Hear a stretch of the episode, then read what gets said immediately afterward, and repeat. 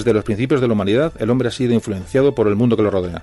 Ha sentido curiosidad por todo lo que le sucedía y dejó registros de lo que veía, como lo fue en el caso pues, del, arte rupestre, o dejando distintas escrituras o dibujos en las, en las paredes de las cavernas. Bueno, estos sucesos dieron inicio a lo que posteriormente fue la tradición y la cultura. Aquellos hombres primitivos no sabían o no podían aplicar una metodología científica como hoy hacemos nosotros, pero enseguida buscaron una explicación a aquellos fenómenos de la vida cotidiana. Aquellas explicaciones que buscaban dieron origen a los mitos y las leyendas.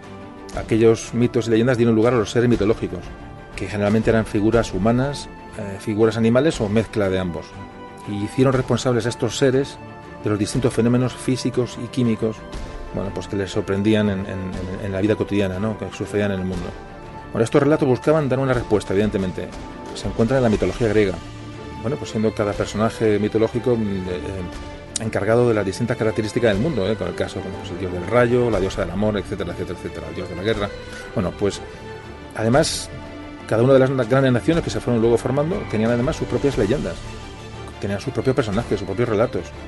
todo esto constituye parte importantísima de nuestra cultura y nuestra tradición.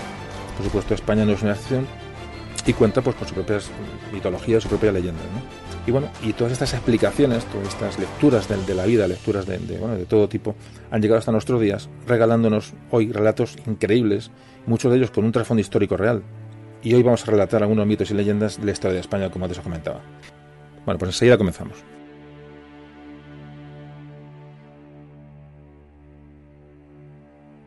Memorias de un tambor.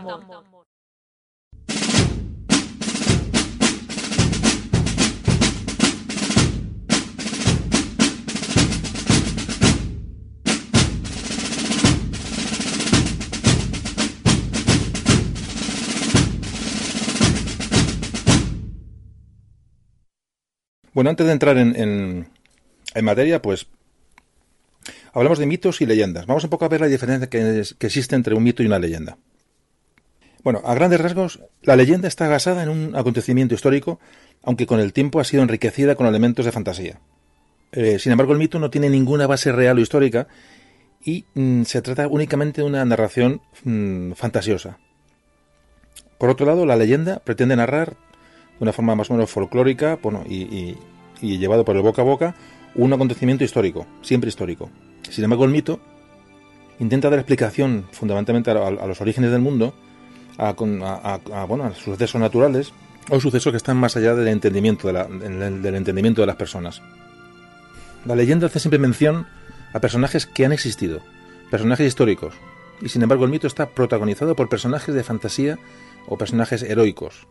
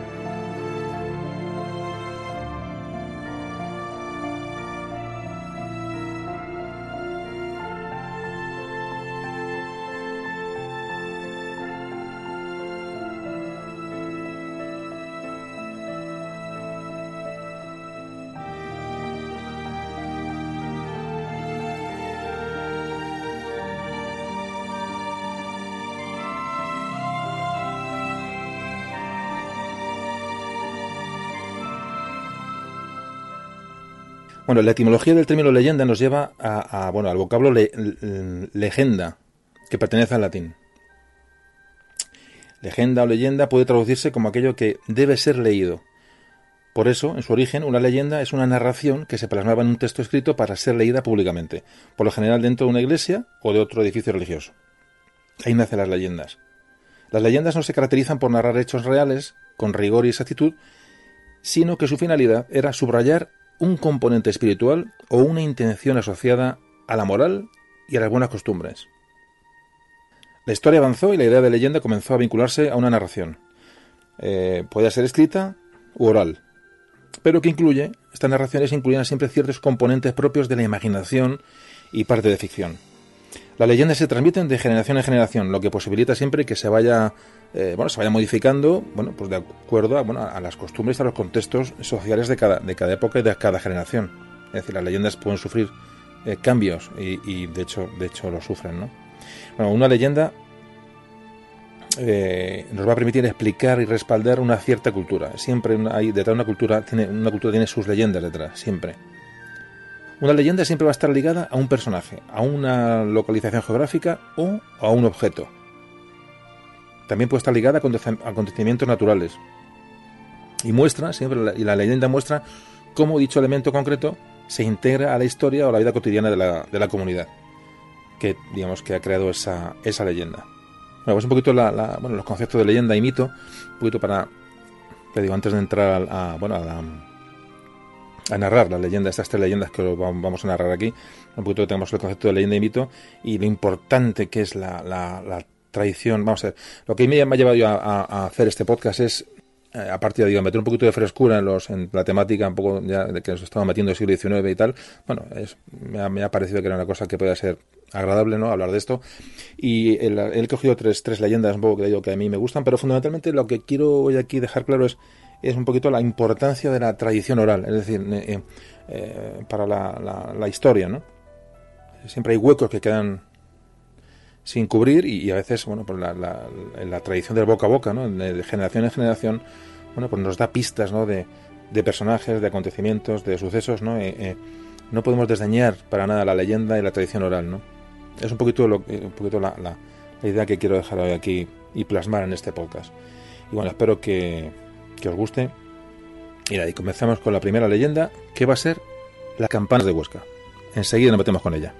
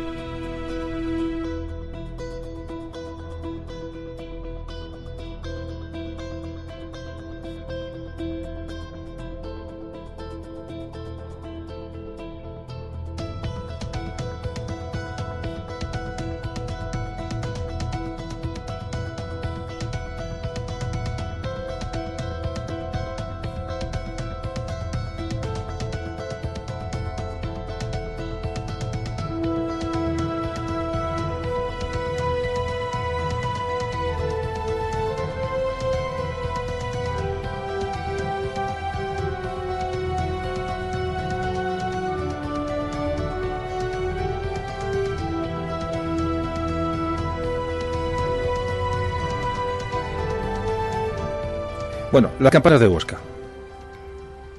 Que muchos conocerían esta leyenda, me imagino, pero bueno, hoy vamos a repasar aquí, vamos a, hablar de ellas. Fijaos, en el Palacio de los Reyes de Aragón, que hoy es el museo, el museo de Huesca, existe una, estancia, una, oscura y escondida distancia bajo el Salón del Trono, que es conocida como la Sala de la Campana.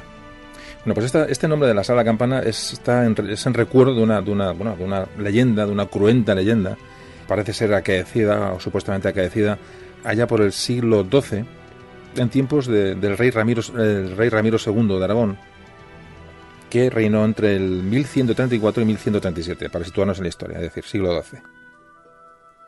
Bueno, pues son los tiempos de Sancho Ramírez, rey de Aragón, padre del, de Ramiro II, que hemos comentado ahora. Bueno, este Sancho Ramírez reinó entre el año 1063 y 1094. Era rey de Aragón y de Pamplona y fue conocido, como pasó la historia, como Sancho I de Aragón y V de Pamplona. Y recordamos que en esta época, evidentemente, estamos en plena reconquista, en Almanzor. Almanzor había, había asolado unos pocos años antes, eh, bueno, todas las, las, zonas cristianas. Iban a comenzar un poco los reinos de Taifas, un poquito para ubicarnos históricamente. Bueno, pues este Sancho Ramírez tuvo tres hijos. Tuvo a Pedro, Alfonso y Ramiro, que es el protagonista de esta, de esta leyenda, ¿no? Bueno, pues el primero de los hijos de, de Sancho Ramírez, rey de Aragón, fue Pedro, Pedro I, que murió sin descendencia.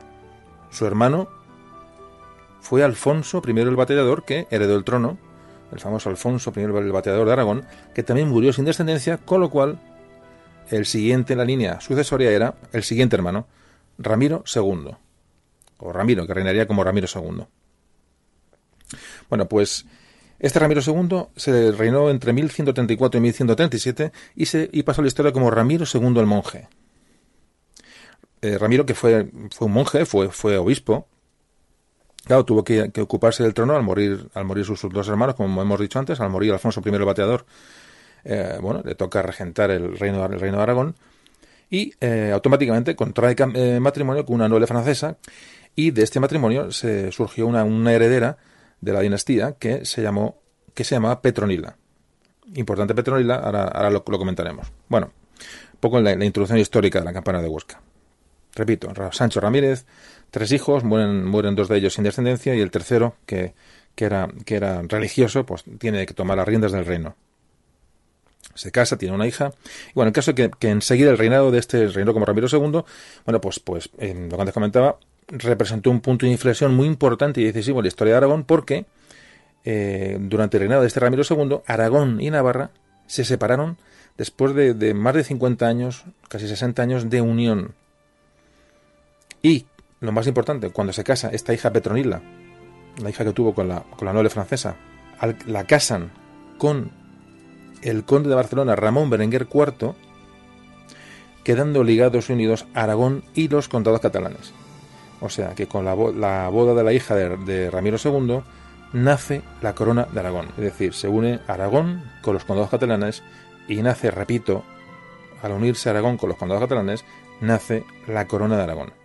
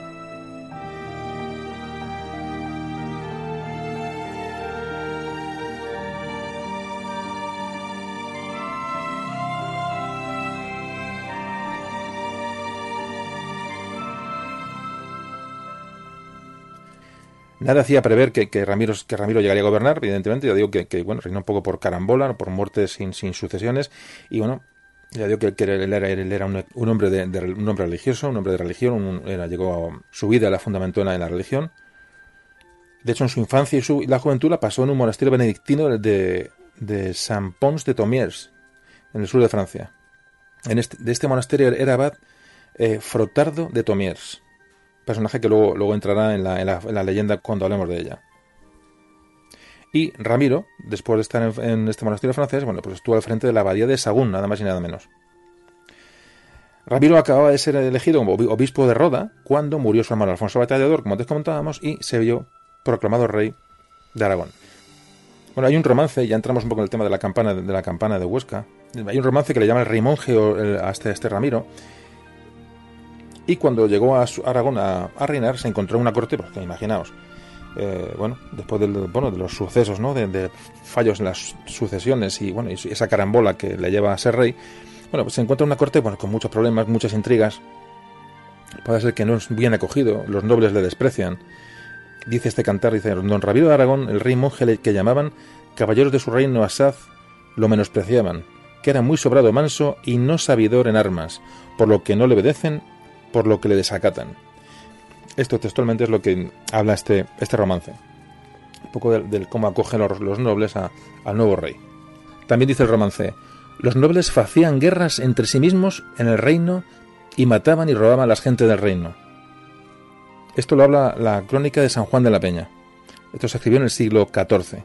Bueno, es, el primer, es la crónica de San Juan de la Peña. Por cierto, monasterio que en el programa de monasterio recomendé que visitaréis mm, sí o sí.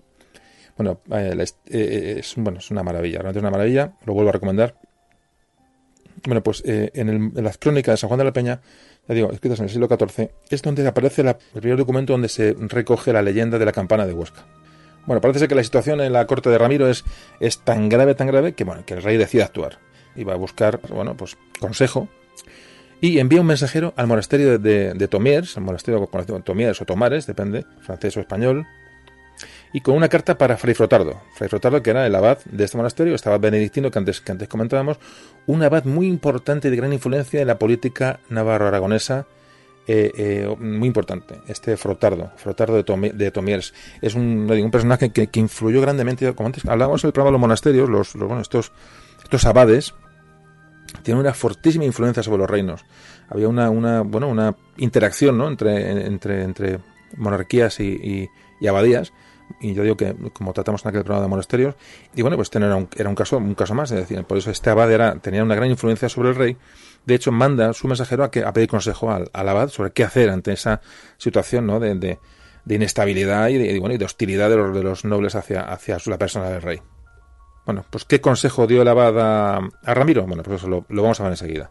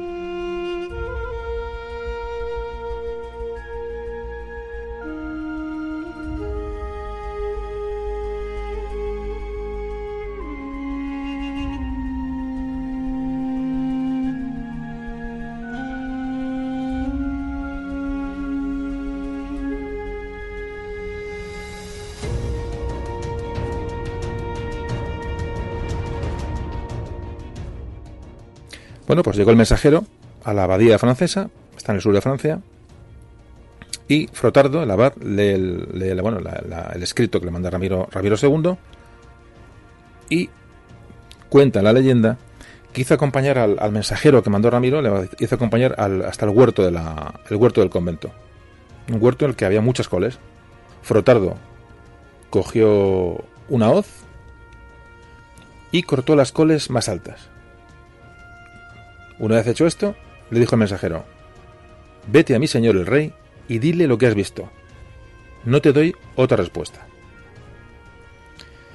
Bueno, pues el mensajero regresa a Aragón y se presenta ante su rey, ante Ramiro II, y le cuenta lo que le ha dicho eh, Frotardo, el abad de Tomiers. Bueno, parece que Ramiro toma nota del, del consejo y convoca a las cortes en Huesca. Convoca a las cortes en Huesca y dice a sus nobles que, eh, bueno, que tienen el deseo de inaugurar una gran campana para que sus ecos resonasen y se escuchasen en todo el reino de Aragón. Dicen los, los, las crónicas de San Juan de la Peña, se escriben un poco después, pone en boca a los nobles que dicen, vayamos a ver aquella locura que nuestro rey quiere hacer bueno, ante ese desdén ¿no? de los nobles, bueno, pues eh, acuden a la llamada del rey. Bueno, pues los, reciben en su palacio y a los 15 más influyentes, a los 15 nobles más influyentes, bueno, les hace bajar, les, aparte, les hace bajar a un lugar del palacio, a una sala, donde uno a uno, ya digo, según cuenta la leyenda, fueron decapitados. No hace falta decir que, bueno, que la, el consejo de cortando las coles en el, en el huerto de, la abadía de, Frotardo, bueno, pues evidentemente era una la idea que le traslada al rey es, bueno, pues la de la de cortar las cabezas de esos, de esos nobles que le están haciendo le están haciendo daño, están poniendo en peligro su, reinado, ¿no? Cuenta la leyenda que una vez, una vez muertos los, los nobles, sus cabezas fueron colgadas en un, en un semicírculo de forma que formasen una campana, con una forma de campana. ¿Qué hace Ramiro II? Pues hace llamar al obispo Ordaz, el obispo de Zaragoza, que parece ser que era uno de los principales cabecillas de, esa, de, esa, situación de inestabilidad hacia, la, la corona, y le pregunta, claro, el obispo se queda aterrorizado y le pregunta a Ramiro eh, al obispo, dice que, bueno, si, ¿qué, ¿qué, le parece, no? Si le ve, ¿qué ve allí, no? Si le parece bien lo que está viendo, que si le parece que la obra está completa. Imaginaos la, la, cara del obispo, le dice, bueno, aterrorizado y temiendo, temiendo cualquier cosa, le dice que no, que, vamos, que, que, que, está todo perfecto, que no faltaba nada, y le contestó a Ramiro, sí que le falta algo, y es el badajo. Y para suplirlo, destino tu cabeza. Así que, según la leyenda de la campana de Huesca, la cabeza del obispo completó la campana y hizo las veces del badajo de la campana.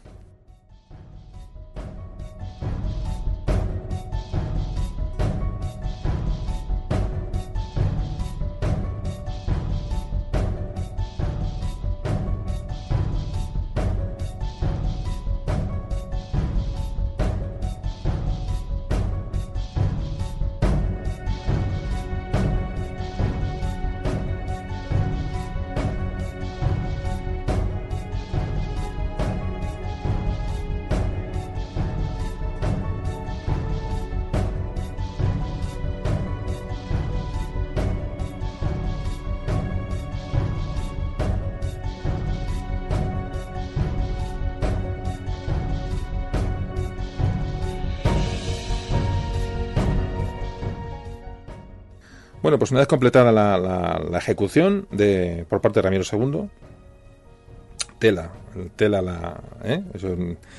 la cuestión, eh, bueno, pues manda a bajar a, esta sala de la campana, que digo que hoy se, no sé si se puede visitar, eh, sé que hace unos años se pudo visitar y fue mucha gente a ver la sala de la campana. No sé si ahora mismo está abierta en el museo de, el museo de Huesca. Bueno, si os paséis por allí, pues le podéis echar un vistazo. es, siempre bonito, ¿no? Estas, estas visitas. Sobre todo ya si lo integramos con la leyenda, pues todavía mucho más. Bueno, el caso que ya digo, una vez que se ejecutó a estos, estos desleales, a este grupo de nobles, entonces el monarca hace bajar al resto. Y, baja, además les dice, siempre dice, bajad a ver la gran campana que, he creado y esa que os había hablado, esa campana, ¿eh? Que va a repicar eh, eh, por todo Aragón y que su sonido, vamos, va a ser, va a ser inconfundible, ya lo creo, ¿no? Entonces, les dice textualmente, según la digo, son la crónica de San Juan de la Peña, dice, vais a ver la campana que he hecho fundir en los subterráneos para que repique a mayor gloria y fortaleza de Ramiro II. La verdad es que tiene, tiene, su, tiene su miga, ¿eh? Y les dice, estoy cierto que su tañido os hará comedidos, solícitos y obedientes a mis mandatos. como para no. Todo esto está recogido de algunos libros que han recogido esta, esta leyenda, ¿no? Y todas estas, estas frases. Y bueno, me digo que es, que es una, leyenda, pero una leyenda bastante, de las más conocidas, de las más, bueno, en Aragón probablemente es la, de las más, de las más importantes. Bueno, tal es así que esta leyenda pasó con el tiempo, como, como te comentaba, ¿no? De boca a boca. Eh, esta, esta, leyenda sobrevive a las, a las generaciones y en 1880 el famoso eh, pintor José Casado de la Lisal, José Casado de la Lisal, que, pintó cuadros famosísimos, eh, pintó un cuadro que dedicó precisamente a la, campana de Huesca. Este cuadro está puesto en el Ayuntamiento de Huesca y que se ha convertido un poquito en, el, bueno, en, la, referencia de la famosa leyenda. ¿no? Bueno, este relato de la campana de Huesca ha servido de inspiración para otras mm, obras literarias, por ejemplo, La campana de Aragón de Lope de Vega, o la novela La campana de Huesca que escribió Cánovas del Castillo, y dio, famos, dio lugar, digamos, a esa, frase famosa, bueno, que sobre todo se, se, ha comentado sobre todo en la zona, aquella que dice, es, más, ha sido más sonado que la campana de Huesca. imaginaos la, repercusión que pudo tener un hecho de, de estas características, como, como para, no, para no pasar de, generación en, generación. Bueno, pues como antes comentaba, esto está, esta sala se puede ver en el Museo de Huesca, donde la, la tradición sitúa la leyenda, en la sala de la campana. Ya digo, si os animáis, pues podéis daros una vuelta por allí.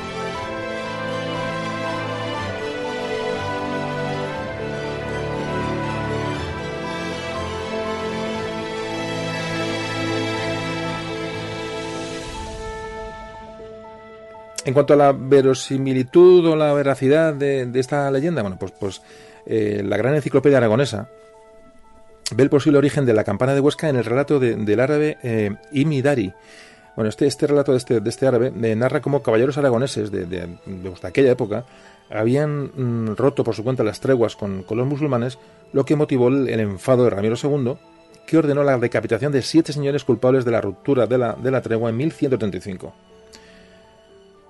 Ese año desaparecieron siete señores, habla la enciclopedia aragonesa. Lope Fortuñónez de Albero, Fortún Galíndez de Huesca, Martín Galíndez de Yerbe, Bertrán de Egea, Miguel de Rada de Perrarúa, Íñigo López de Naval y Cecodín de Ruesta. Esto lo dice la enciclopedia aragonesa. Según el historiador Antonio Ubieito, esta represión podría haber sido causada por, por una rebelión de algunos nobles que se habían sometido al, al, rey Navarro, García Ramírez, bueno, pues en, contra de las, de la, bueno, de la, del mandato de, Ramiro II.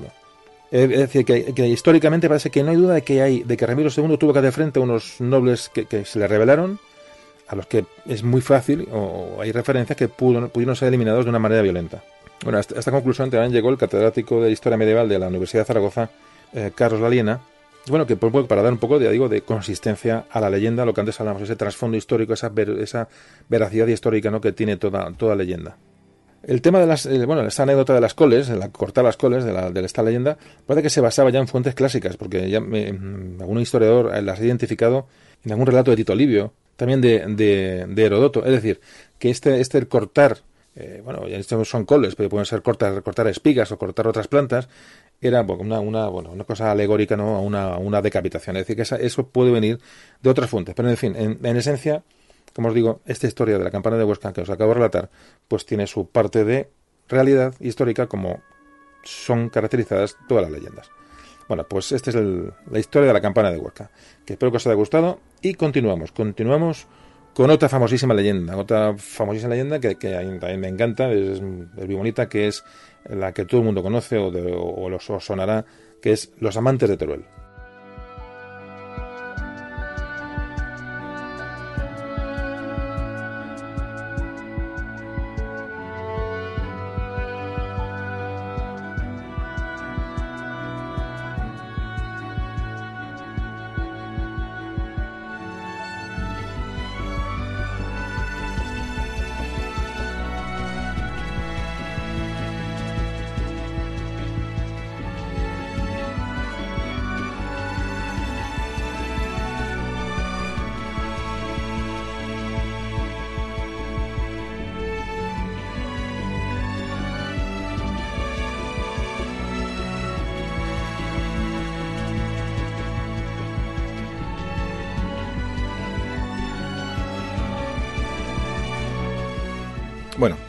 Los amantes de Teruel.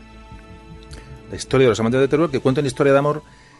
Eh, esta leyenda cuenta la historia de amor entre dos jóvenes turolenses, eh, Isabel de Segura y Juan Martínez de Marcilla, que fue conocido luego cuando se recreó esta leyenda en, teatro, en teatro barroco. Eh, se le llamó Diego en vez de Juan, pero bueno, eso lo, lo veremos ahora. Bueno, de esta leyenda que se sabe, se sabe que, bueno, se sabe que a principios del siglo XIII, dos jóvenes, dos jóvenes que eran hijos de familias nobles de, Teruel, de la villa de Teruel, bueno, pues, pues eh, jugaban juntos, eran amigos, bueno, pasaron de esta, de esta, de estos juegos de infancia, ¿no? Bueno, pues a esa adolescencia y se enamoraron, en, un enamoramiento eh, em, grande, esos enamoramientos sin, sin, sin medida. Y resulta, bueno, que ella, Isabel, era la única hija de la familia Segura. Y él, Juan o Diego, según como la, donde leamos la, fuente, nos quedamos con Juan, que es la fuente de la leyenda más o menos auténtica. Bueno, este Juan era, era el segundón de la familia Marcilla, era el segundo hijo, y parece ser que, heredaría nada. Es decir, eh, entonces existían mayorazgos, heredaba la, fortuna de la familia al hijo mayor, y bueno, este que al no ser el mayor, bueno, pues parece ser que, su herencia era, era lo más pobre.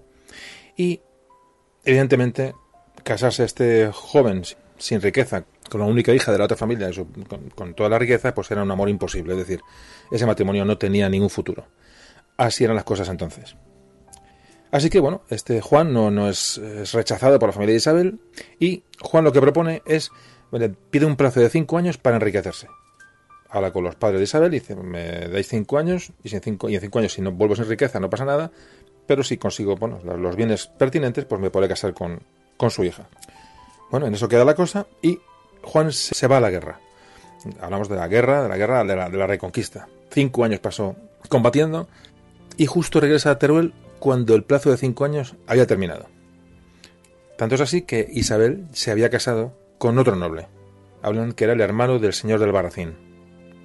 Vaya faena, ¿no? Bueno, pues ¿qué hizo Juan? ¿O qué hizo Diego, dependiendo, digo, de las fuentes? Bueno, pues enseguida os lo cuento.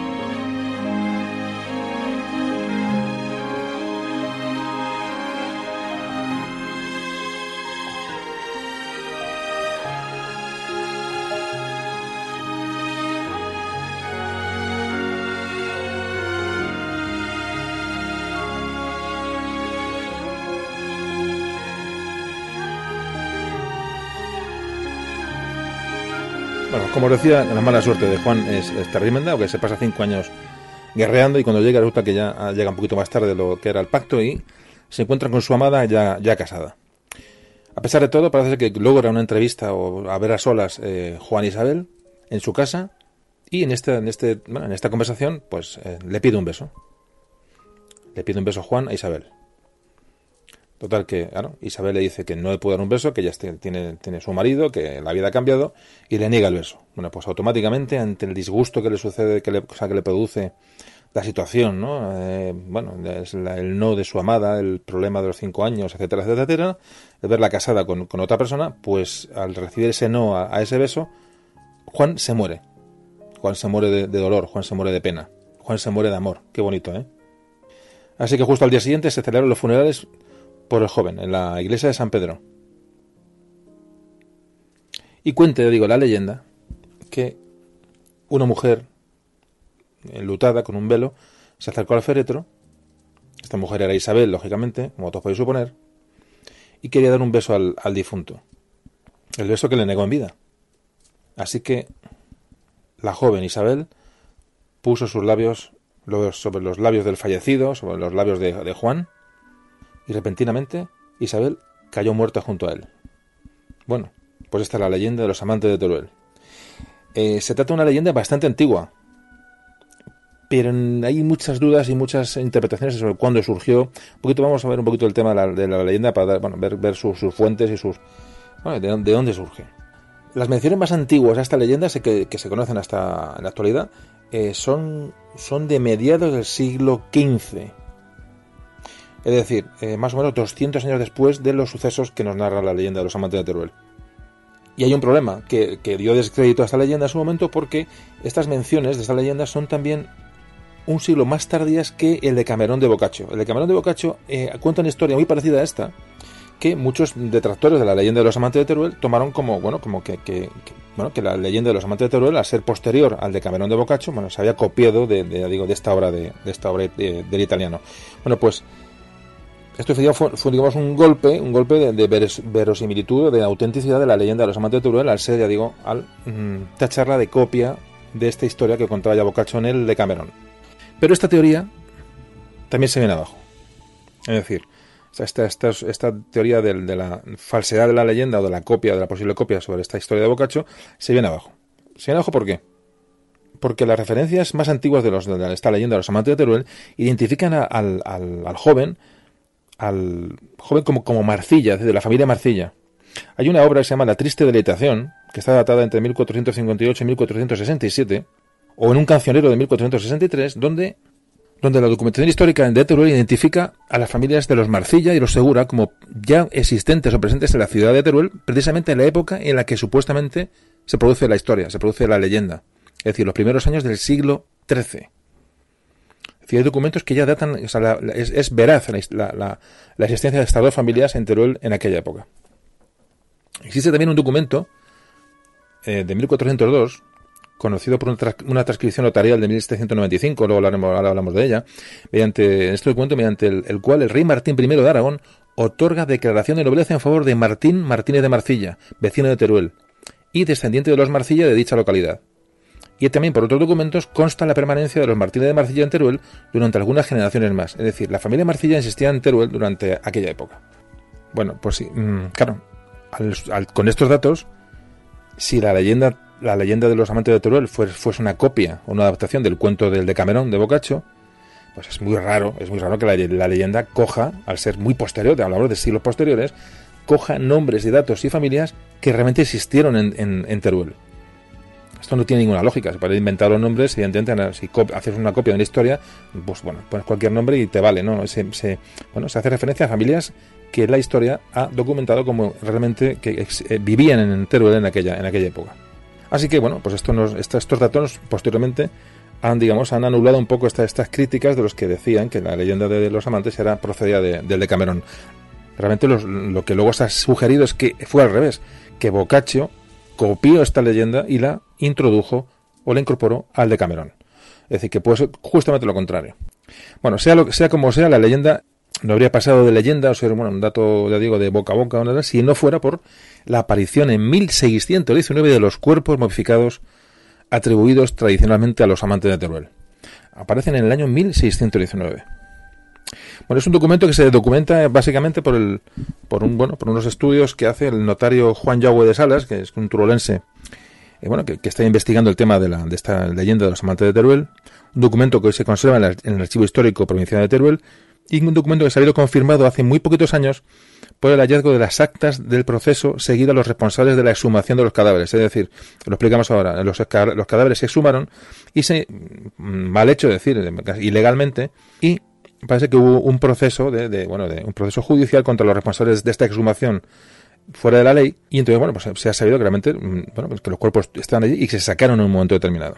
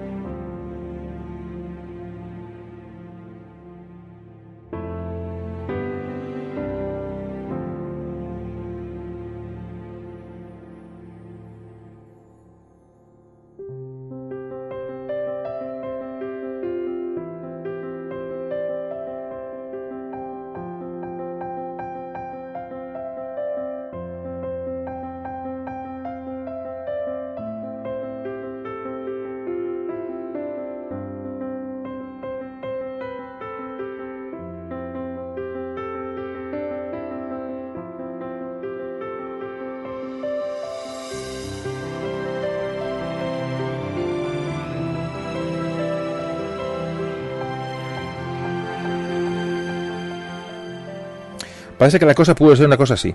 Este personaje, este mm, Juan Yagüe, que ya digo, era muy aficionado, a, era notario de Teruel, y era muy aficionado a esta leyenda de, los amantes, hasta el punto bueno, que tenía, tenía publicadas obras literarias sobre, sobre la, narración de la historia de los amantes, contó en su, bueno, en su, argumentación ¿no? de, la, de, esta, de la leyenda que, en la, que encontró en el archivo pequeño de dicha ciudad de Teruel, dice que del que tengo la llave, eso dice textualmente Juan Yagüe, donde hay diversas escrituras y papeles a que se les da entera fe y crédito. Bueno, pues entre estos papeles dice, he hallado un papel escrito de, un papel escrito de letra antigua en una hoja engrudada. Es decir, ha encontrado un papel escrito en la letra antigua que ha pasado a la historia, digamos, como el papel de letra antigua. Ese papel de letra antigua que es una era eso, notarial fechada en 1555 que contenía una transcripción de la historia de los amantes de Juan Martínez de Marcilla e Isabel Segura.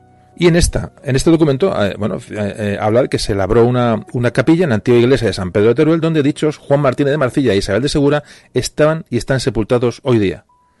Y aclara, de 1555, que cavaron y hallaron sus cuerpos, los cuerpos de los amantes, o de Isabel y de Juan, en dos ataúdes o cajones de madera que estaban juntos en una sepultura y enteros, sin casi nada tener gastado de sus cuerpos. Es decir, los cuerpos se encontraron en bastante buen estado. Bueno, pues este Juan Yagüe encuentra este documento en 1609. Hablando del siglo, a principios del siglo XVII. Claro, encuentra este documento, un tío muy aficionado a la, a la, leyenda, y automáticamente, bueno, pues convence a los personal de la, iglesia para que eh, los convence, mejor los, los, sobornaría, los pagaría para que procedieran a cavar en la cabilla de San Cosme y San Damián para recuperar los cadáveres bueno, que a los que hacía referencia esta, este acta notarial. Bueno, pues eso digo, eh, qué historia, ¿no? eh, bueno, pues así los convence, así así se hace. Fijaos, para dar más, más veracidad al documento este de 1555 que encuentra Juan, Juan Yagüe, ahora hablaremos con, de, la, de la exhumación de los, los, cadáveres, bueno, pues fijaos que en este, en este acta del, de 1555 decía, falta por haberse perdido una hoja del libro donde estaba esto escrito, y es contar el modo que él tuvo para entrar en casa, en casa de ella y ponerse tras el lecho para hablarle y decirle lo que sigue y prosigue. Es un dato muy interesante porque, ah, porque dice que en efecto el documento es un, documento transcrito muy anterior a 1555 del cual se han perdido datos. Y de hecho el estilo del texto, la, bueno, la, manera de, escribir, pues es un lenguaje que precisamente cuadra con eso, con ese siglo. Es decir, se han encontrado datos, fijaos lo que es la historia de la investigación y los documentos escritos, cómo van a ir, han ido paralelos a la leyenda mm, eh, oral, la leyenda mm, verbal, si os fijáis, ¿no? O sea, realmente es un caso en el que, en el que, que hay concordancias entre la documentación escrita que se ha ido encontrando posteriormente y la leyenda que ha llegado hasta nuestros días, ya digo, de generación en generación y de boca en boca. O sea, realmente fijaos la, como muchas de las leyendas hay que darles, que darles su crédito, por lo menos tenerlas en cuenta a la hora de, completar este puzzle de la historia. Bueno, pues en este documento que encuentra eh, Juan Yagüe, lo, digo, lo encuentra en 1609, un documento que era de 1555, bueno, pues eh, el documento este notarial en el cual hay una transcripción de la leyenda de los amantes de Teruel dice lo siguiente. En Teruel, un joven llamado Juan Martínez de Marcilla se enamoró de Segura, hija de Pedro Segura. El padre no tenía otra hija y era muy rico. Los jóvenes se amaban mucho, hasta el punto que se hablaron. El joven le dijo que la deseaba tomar por esposa. Ella respondió que el deseo de ella era el mismo, pero que supiese que nunca lo haría sin que su padre y su madre se lo mandasen. Entonces, él la quiso más. Él era un buen joven, pero no tenía riquezas. El joven dijo a la doncella que, como su padre tan solo lo despreciaba por la falta de dinero, que si ella lo quería esperar cinco años, él iría a trabajar por mar y por tierra donde poder ganar dinero, y ella se lo prometió. Peleando contra los moros, ganó pasados cinco años cien mil sueldos, por mar y por tierra. La doncella, en ese tiempo, fue muy importunada por el padre para que tomase marido. Su respuesta era que había votado virginidad hasta que tuviese 20 años, diciendo que las mujeres no debían casar hasta que pudiesen y supiesen regir su casa. El padre, como la amaba, la quiso complacer. Pasados los cinco años, el padre le dijo Hija, mi deseo es que tomes compañía. Ella, viendo que el plazo de los cinco años había pasado y no sabía nada del enamorado, dijo que lo haría. Enseguida el padre la desposó y al poco tiempo se realizaron las bodas. Y el otro llegó. El enamorado se puso tras el lecho de, la, de su amada, ya desposada, y le dijo Bésame que me muero.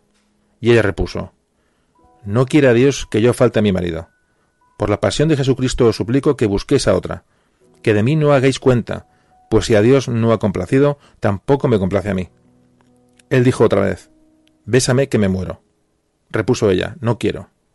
Repito, esto es una transcripción de esa eh, encontrado en 1555. Eh, bueno, está, esto está escrito en un castellano antiguo y está, bueno, está adaptado para, para entenderlo. Bueno, pues fijaos cómo está la, situación. Voy, vengo, te encuentro, ella ya no quiere, en fin, la historia de los amantes Bueno, pues eh, os sigo contando la, la, leyenda escrita, transcrita, la, real, la auténtica en, en nada. Enseguida seguimos con ella.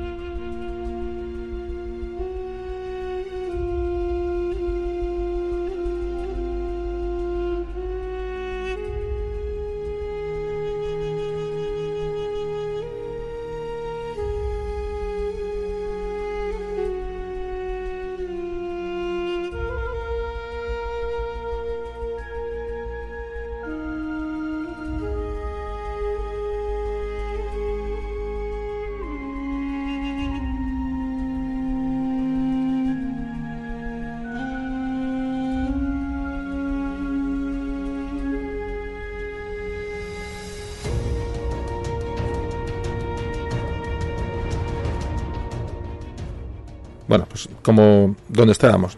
Él le dijo otra vez, bésame que me muero. Y repuso ella, no quiero. Entonces él cayó muerto. Ella, que lo veía como si fuera de día por la gran luz de la habitación, se puso a temblar y despertó al marido diciendo que roncaba tanto que le hacía sentir miedo, que le contase alguna cosa. Y él contó una burla. Ella dijo que quería contar otra, y le contó lo ocurrido y de cómo, con un suspiro, Juan había muerto. Dijo el marido, Oh malvada, ¿y por qué no le has besado? Repuso ella, Por no faltar a mi marido. Ciertamente, dijo él, eres digna de alabanzas. Él, todo alterado, se levantó y no sabía qué hacer. Decía, si las gentes saben que aquí ha muerto, dirán que yo le he matado y seré puesto en gran apuro.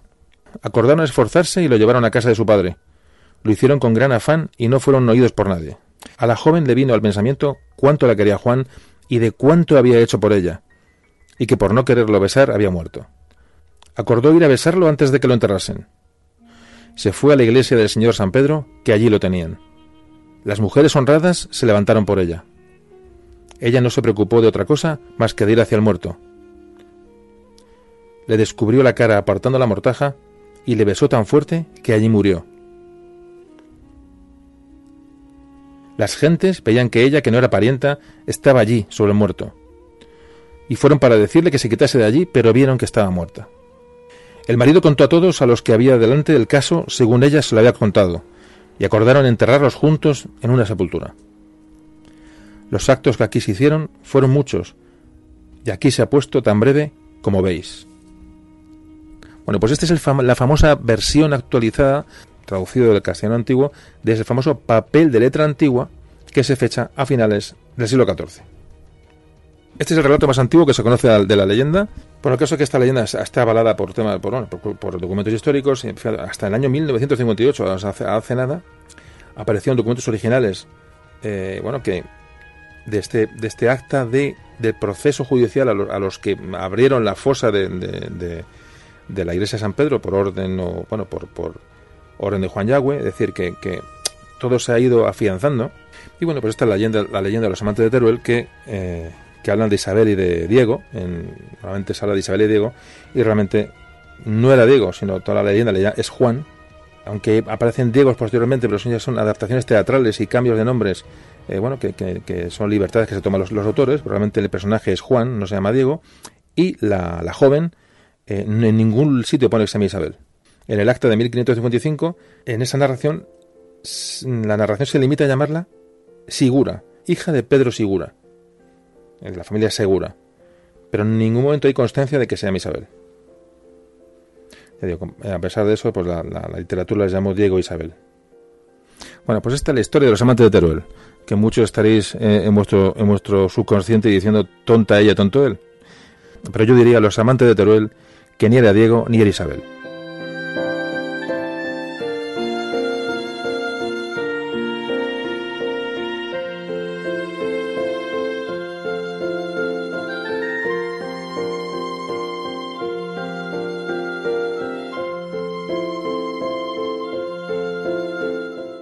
Bueno, pues bonita historia, la verdad, bonita historia, sobre todo, ya digo, ya no es la historia en sí de los amantes, del, bueno, de cómo, fijaos cómo hemos visto la, antes de decir, ese paralelismo, ¿no? Entre, entre la documental y oral, ¿no? Es poco a poco que me llama la, más llama la atención esta, esta leyenda, porque realmente, realmente el boca, el boca a boca funcionó, pero también mm, se ha visto acreditado por, con documentos escritos, con lo cual, bueno, pues da, en este caso, decir, la leyenda oral eh, mm, tiene sus visos, visos de realidad, ¿no? Por eso digo que muchas veces estas leyendas no hay que dejarlas en saco roto porque, porque nos pueden ayudar mucho a interpretar parte de la historia. Bueno, pues eh, continuamos. Vamos a ir con la última leyenda. La última leyenda, que ¿no? realmente es un mito porque, bueno, ahora, veremos. Eh, vamos a hablar de la Santa Compañía.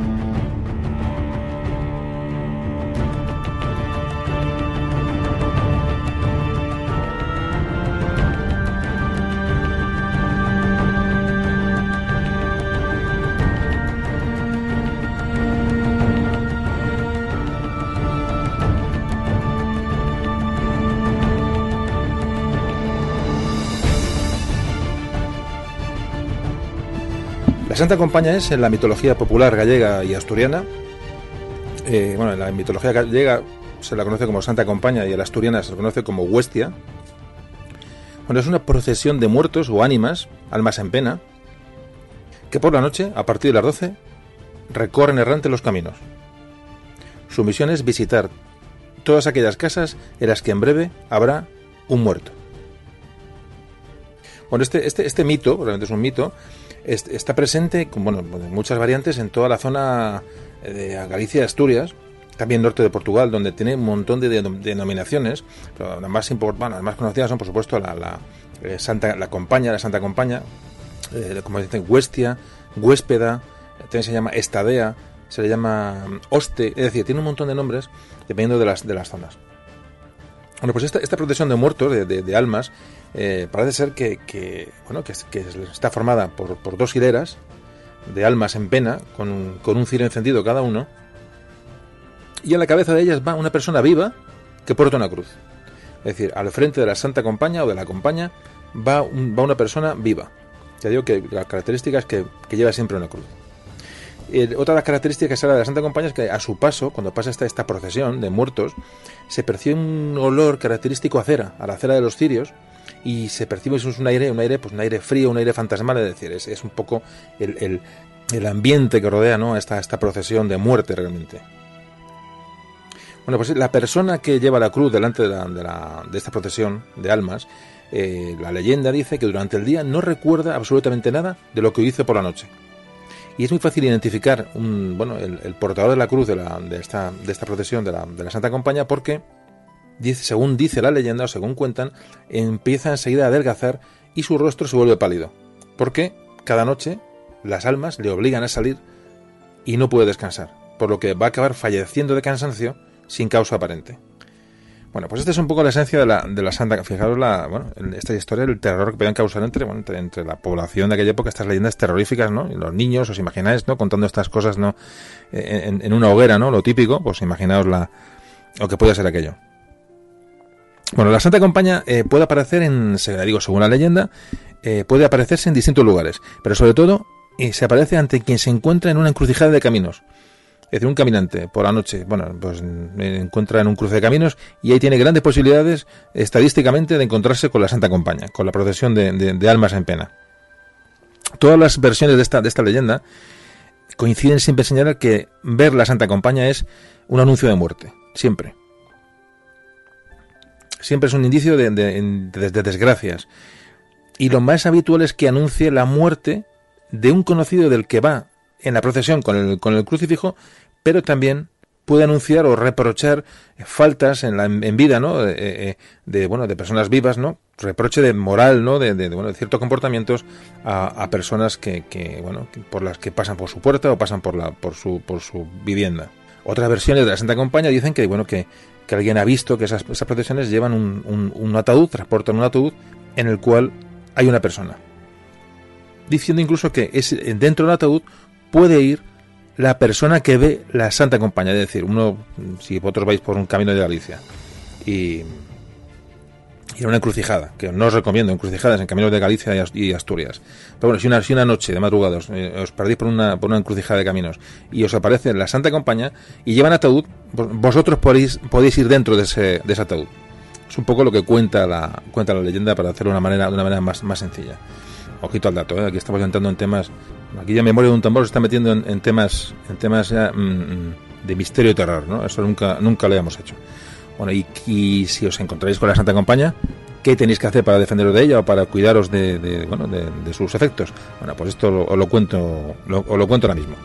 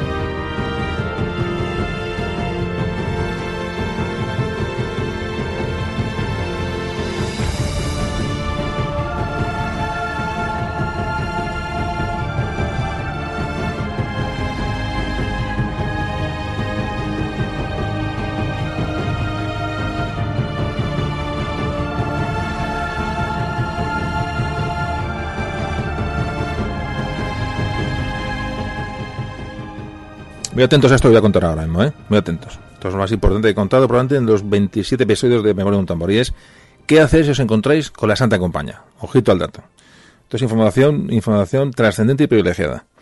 Bueno, pues ya digo, si vais una noche por ahí de madrugada y os encontráis con esta procesión de, de almas, bueno, pues tened cuidado porque normalmente cuenta la leyenda que la persona que los ve es atraído por esta, por esta comitiva. Es atraído misteriosamente y se le insta a unirse a esa procesión de muertos. Con el problema de que una vez que sean, uno se ha incluido en esa, en esa procesión, ya no hay manera de poder escapar. O sea, cuidadito. Ya digo que muy alertas. Por eso en Galicia se dice que en caso de que alguien se encuentre con la Santa Compañía, hay que hacer lo siguiente. No mirarles directamente y simular que no se les ha visto. Y muy disimuladamente y calladamente apartarse del camino. ¿eh? Uno ve la procesión y dice, empieza a silbar, y se va por otro lado y a ver si suerte y no me han visto. Eso es una de las, cosas que hay que hacer. Segunda solución que podemos tener. Trazar un círculo en el suelo con la estrella de Salomón dentro y colocarse en el interior del círculo. Incluso en caso extremo de que la procesión se acerque mucho a nosotros, tirarnos inmediatamente al suelo boca abajo y mantenernos así hasta que haya pasado la comitiva, eh, que haya pasado el final de la comitiva, del final de la procesión. Esto es lo que recomiendan en Galicia. En Asturias se recomienda que al encontrarse por la noche con la, ya no, ahí le llaman huestia, no le llaman Santa Compañía, le llaman huestia, al encontrarse con la huestia y para evitar que se lo lleven a uno consigo, se haga también algo parecido a lo que hacen en Galicia. Es decir, el primer paso y el fundamental es evitar por todos los medios entrar a formar parte de la comitiva, es decir, rechazar las invitaciones de la, de la comitiva de muerte. Y otra solución, digo, muy parecida es dibujar en el suelo el círculo de Salomón, meterse dentro del círculo y no mirar a la huestia ni salirse del círculo hasta que hayan pasado todos los espíritus. Es decir, que más o menos las soluciones que se dan, las soluciones que se dan en Galicia y en Asturias son parecidas. Bueno, hay muchos, sobre la Santa Compañía hay muchos testimonios que se han dado como buenos. Eh, bueno, se da sobre todo, bueno, el famoso, el testimonio que, más famoso es el doctor, el doctor Pereira. El doctor Pereira regresaba a casa al filo de las 2 de la madrugada tras atender un parto difícil en una aldea, una aldea gallega y al doblar un recodo del camino se encontró con la compañía. Era un grupo de unas ocho tétricas figuras vestidas de blanco y cubiertas con sendas capuchas, comandados por un pálido individuo que portaba una gran cruz de madera. La fantasmal comitiva se movía en el más absoluto silencio, mientras un fuerte olor a cera quemada lo inundaba todo. De repente, el grupo se detuvo frente a la casa de Manolo, el de la ferretería. El pánico dominó al doctor Pereira, que salió disparado como alma que lleva al diablo, para refugiarse en su vivienda, al otro lado del pueblo. Atrás quedaba el mito imposible, que había visto con sus propios ojos y que se conocía como la Santa Compañía. Cuatro días después, Manolo el Ferretero moría de un infarto en la tasca del pueblo.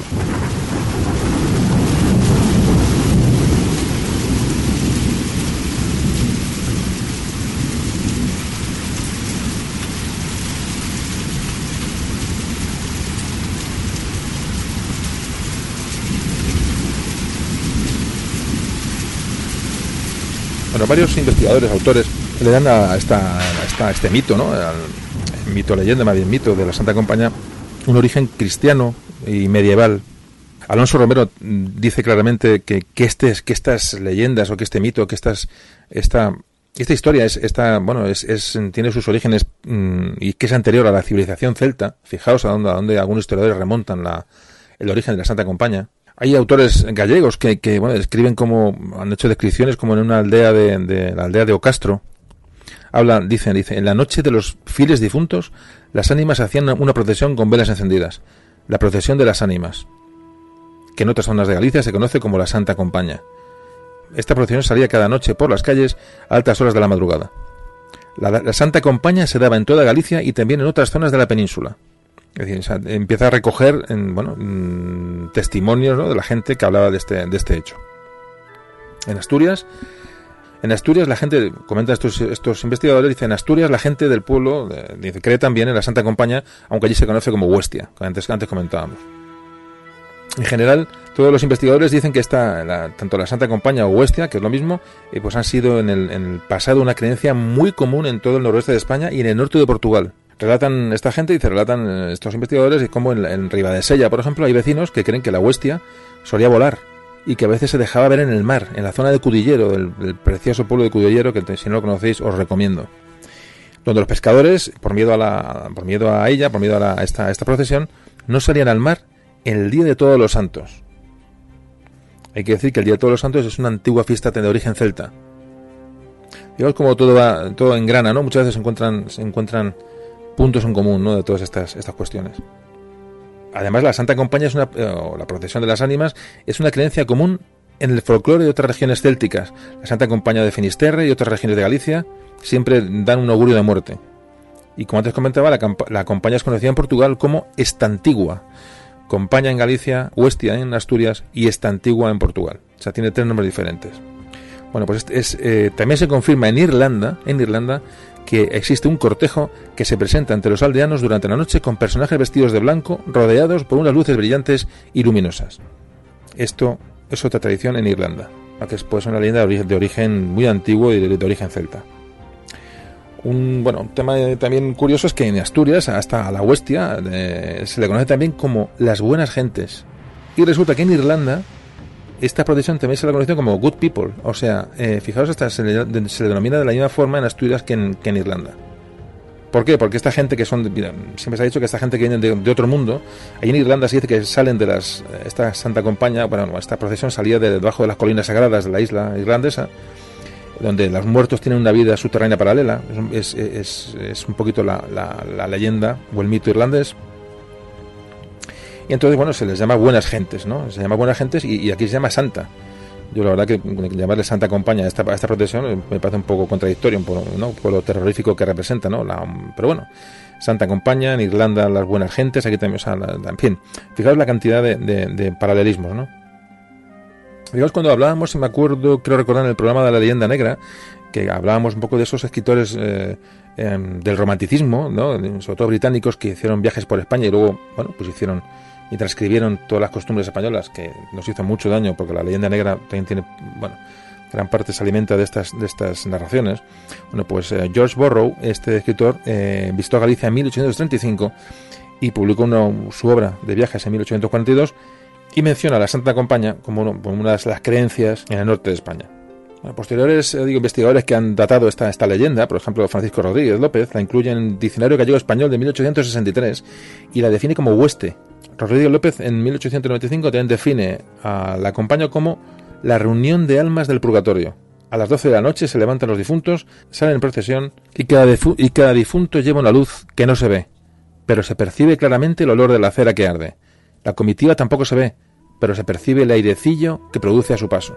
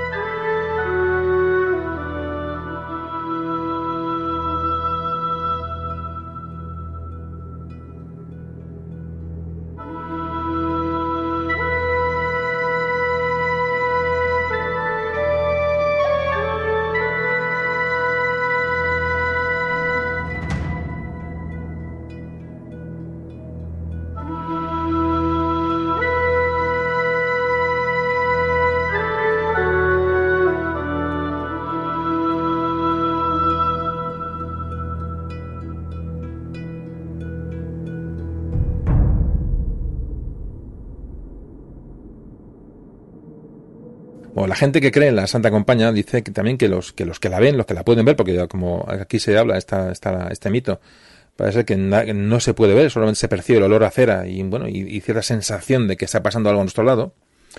Pero hay gente que la ve realmente. Fijaos, es una leyenda, un mito bastante, bastante desarrollado, como veis, ¿no? Hay gente que se denomina creyentes, es decir, gente que cree en la Santa Compañía, gente que la, ha intuido o, cree en ella, y gente que la ve, es decir, se llaman videntes, es decir, gente que poseen la facultad de poder ver a la, a la, a la compañía o a la huestia, como lo queramos llamar. Bueno, todo, todos coinciden en que los videntes, al día siguiente, como antes comentaba, no recuerdan nada de lo que hayan visto la noche anterior. Y estas procesiones suelen terminar frente a la casa de un vecino cuya muerte anuncian. Bueno, tenemos eh, referencias a la Santa Compañía. Eh, bueno, en este George Borrow, bueno, eh, Rodríguez López, Murguía, Risco, Taboada, Iglesias, Alonso Romero, En fin, en investigadores o, bueno, o gente que ha recopilado datos sobre esta, sobre esta leyenda prácticamente desde, el principio del siglo XIX se empieza a documentar esta leyenda y se empieza a, bueno, a, dar datos sobre, sobre las creencias populares. ¿no? Fijaos cómo se, el desarrollo de esta, de esta, de esta, de este mito, de esta leyenda, fijaos el desarrollo que dice como que como no todo el mundo puede verla puede verla a la, a la compañía, en algunos sitios de Galicia existe la creencia de que cuando una persona la logra ver, es decir, una persona tiene la capacidad de verla, y alguien que está a su lado no la puede ver, el que la ve, si le pisa el pie izquierdo, le transmite el poder de visión de la, de la, de la comitiva. Vale. Eh, eh, fijaos que es, curioso, ¿no? Eh, bueno, puede resultar rocambolesco. En fin, yo puedo ver la, Santa Compañía. El que está a mi lado no. Bueno, yo cuando la veo le piso el pie izquierdo y él automáticamente la puede ver. Bien. Puede parecer una tontería, pero fijaos que esta misma costumbre y esta misma creencia existe también en Escocia, en Irlanda, en Gales y en Bretaña. O sea, fijaos la, la, bueno, fijaos la cuestión, ¿no? O sea, que son, son creencias muy arraigadas, ¿no? Y esto de pisar el pie izquierdo de la persona que no lo ve, por la parte del que sí lo está viendo, puede parecer una, una, una cosa anecdótica y tal, pero fijaos cómo esto, este detalle se traslada de, geográficamente de unas, unas zonas muy lejanas. Muy interesante estos temas. ¿eh? Digo, aparte de la, lo que es la leyenda, un poquito la, lo divertido que nos pueda parecer, o bueno, lo curioso, cada uno lo tome como quiera, eh, pero realmente si lo asociamos con la historia, yo lo que, lo que antes comentaba un poco la, relación con la tradición oral, bueno, pues nos puede, nos puede abrir un poco los ojos. Lison Tolosana, que es otro, otro investigador que eh, hizo un monográfico sobre el tema de la Santa Compañía, dice que, que esta, esta, Santa Compañía no es una creencia exclusiva del noroeste mm, de la península, ya que ha sido exportada a muchas regiones de España. Este autor dice que, o propone pues, un, origen, un origen nórdico de este mito hasta mm, Gustavo Adolfo Becker se inspiró en, estas, estos, mitos, ¿no? estos mitos del norte de España para, eh, bueno, en, su obra, para elaborar su obra El Monte de las Ánimas. Y estas historias, estas tradiciones también fueron recogidas por, bueno, por Emilia Parabazán, por Miguel de Unamuno, por, por, por Fernández Flores, es decir, eh, eh, han servido como inspiración para, bueno, para diferentes autores, que realmente han dado, bueno, han dado pues, pues Paulo y han dado conocimiento de esta leyenda y como siempre, bueno, deberíamos llamarle mito, porque realmente, realmente digo, tiene un trasfondo religioso, ¿no? Más que antes comentamos que las diferencias entre mito y leyenda era un poco la, la explicación religiosa de algunos eh, hechos de que, da el mito y no, y no la leyenda. Son muchas historias las que se conocen de, bueno, de supuestos casos verídicos de las de haber visto la Santa Compañía, sobre todo en Galicia. Bueno, hay una historia que, que de la Santa Compañía en la que que habla que un pequeño pueblo al sur de, la provincia de Pontevedra vivía un labrador que bueno que era un tío fanfarrón, ¿no? Tiene fama de fanfarrón entre los, habitantes de la, de la, aldea. Que un día en la taberna, bueno, pues se reía, bueno, hablando varios vecinos de la Santa Compañía, que alguien le había visto, que se no había visto, que si tenían miedo, que si sí, que si no. Y este hombre, pues eh, parece ser que se empezó a reír de ellos, eh, digo, un tío fanfarrón, y bueno, y hablaba, bueno, porque no los puso en ridículo.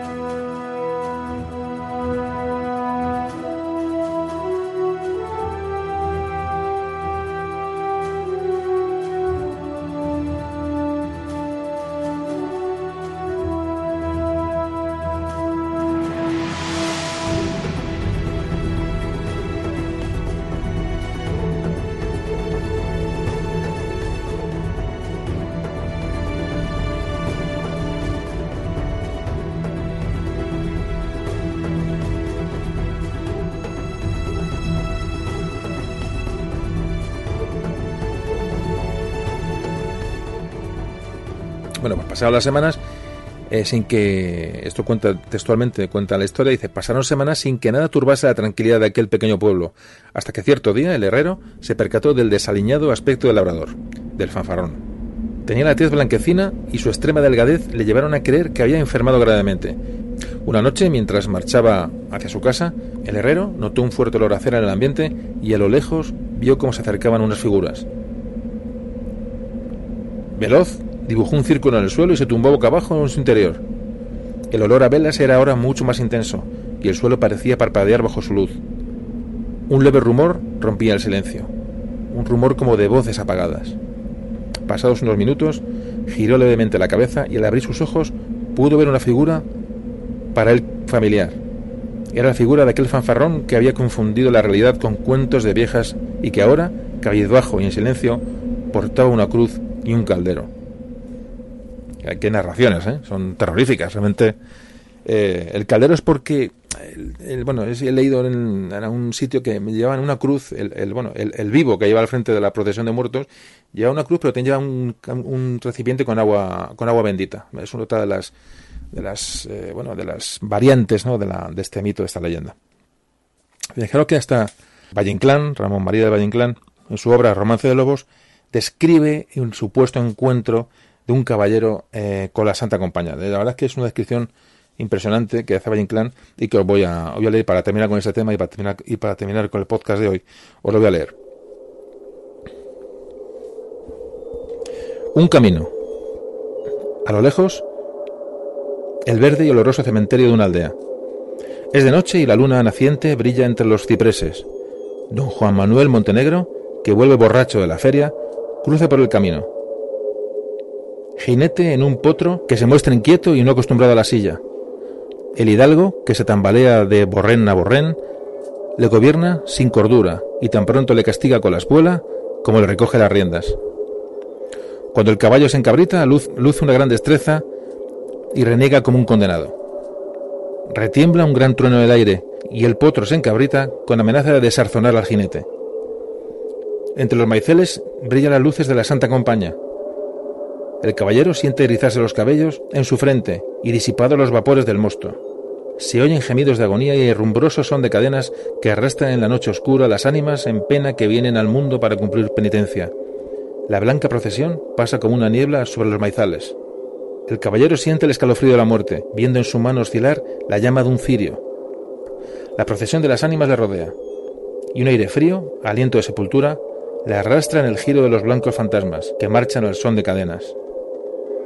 El caballero siente que una ráfaga le arrebata de la silla y ve desaparecer a su caballo en una carrera infernal. Mira temblar la luz del cirio sobre un, su puño cerrado y advierte con espanto que solo oprime un hueso de muerto. El entierro se vuelve hacia la aldea y desaparece con la niebla. El caballero, como si despertase en un sueño, se halla tendido en medio de la vereda. La luna ha trasmontado los cipreses del cementerio y los nimba de oro. El caballo pace en la hierba lozana y olorosa que crece en el rocío de la tapia.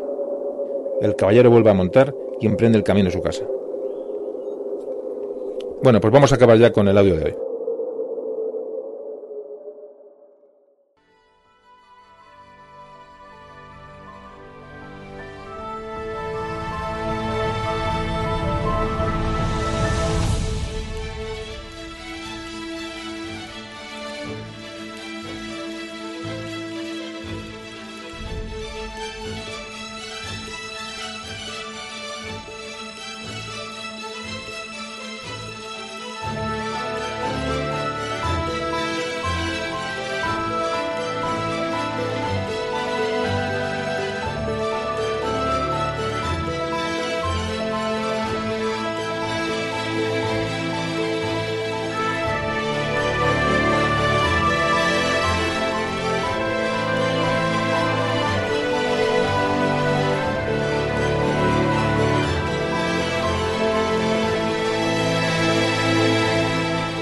Estos programas tienen, entre otros objetivos, sensibilizar a las personas sobre la importancia de investigar y conocer sus raíces culturales e históricas, como ya sabéis, como siempre os digo y siempre repito, a riesgo de ser pesado. Tenemos que valorar la riqueza de estas raíces y potenciar el descubrimiento de, nuestro patrimonio. Y para ello, nunca podemos olvidar las tradiciones orales, la información oral, la información boca a boca, los acontecimientos narrados de generaciones a generaciones durante siglos. La tradición oral favorece el diálogo con nuestros padres, con nuestros abuelos, con nuestros bisabuelos, con nuestros hijos, con nuestros nietos. Es decir, formamos parte de esa cadena, de ese engranaje que va, a, transmitir todas estas leyendas, estas, tradiciones. Y de esta forma impulsaremos eh, el conocimiento de nuestra historia familiar, ya de una manera, si se quiere, un poco personal o un poco egoísta. La, información de nuestros pueblos, la información de nuestra historia más cercana. Y simplemente hablando. Ser transmisores de esta tradición oral nos llevará pues a conservar el lenguaje, a conservar los modos de hablar, a, bueno, a no perder las peculiaridades lingüísticas de cada, de cada zona, nos llevará a transmitir costumbres, a transmitir formas de, comportamientos, a transmitir eh, fiestas, a transmitir gastronomía, es decir, a transmitir incluso recetas de cocina. Fijaos que, como la tradición oral puede, mm, bueno, puede valer para tantas cosas y es importante hasta, hasta para como una receta de cocina. Eh, hablando, pero solamente hablando. Fijaos, eh, em, hablando llegaremos a llenar nuestra mochila cultural, como siempre, siempre os digo, y a preservar usos y a preservar modos de vida que han desaparecido o están a punto o en peligro de desaparecer. Es muy importante. Bueno, amigos, pues nada, pues os, animo a hablar. Os, animo a hablar con vuestra familia, con vuestros amigos, con vuestros mayores, con los pequeños, depende, de, digo, del eslabón de tradición oral que nos toque cumplir, dependiendo de si queremos conocer o queremos transmitir. Y no os perdéis una charla con los más mayores, eh, sacarles todo el jugo que podáis, de verdad. Y luego, por supuesto, transmitidlo, es muy importante. Y sobre todo, con estas leyendas que hoy hemos contado como ejemplo, valorar esa tradición hablada, una fuente que ayudará a rellenar muchos huecos de ese rompecabezas que es nuestra historia. A veces los documentos no nos dan todas las respuestas.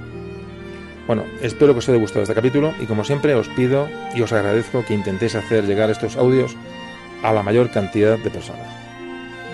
Ya sabéis, si alguna noche os aparece la Santa Compañía, hacer vuestro círculo en el suelo y entrar en él y por supuesto ni miréis ni escuchéis el sonido que emite esta, esta procesión pero sobre todo, lo más importante, jamás aceptéis la vela que os tienda ningún difunto, porque si lo hacéis formaréis parte de la Santa Compañía. Seguid fielmente mis consejos. Muchas gracias y un saludo de José Carlos.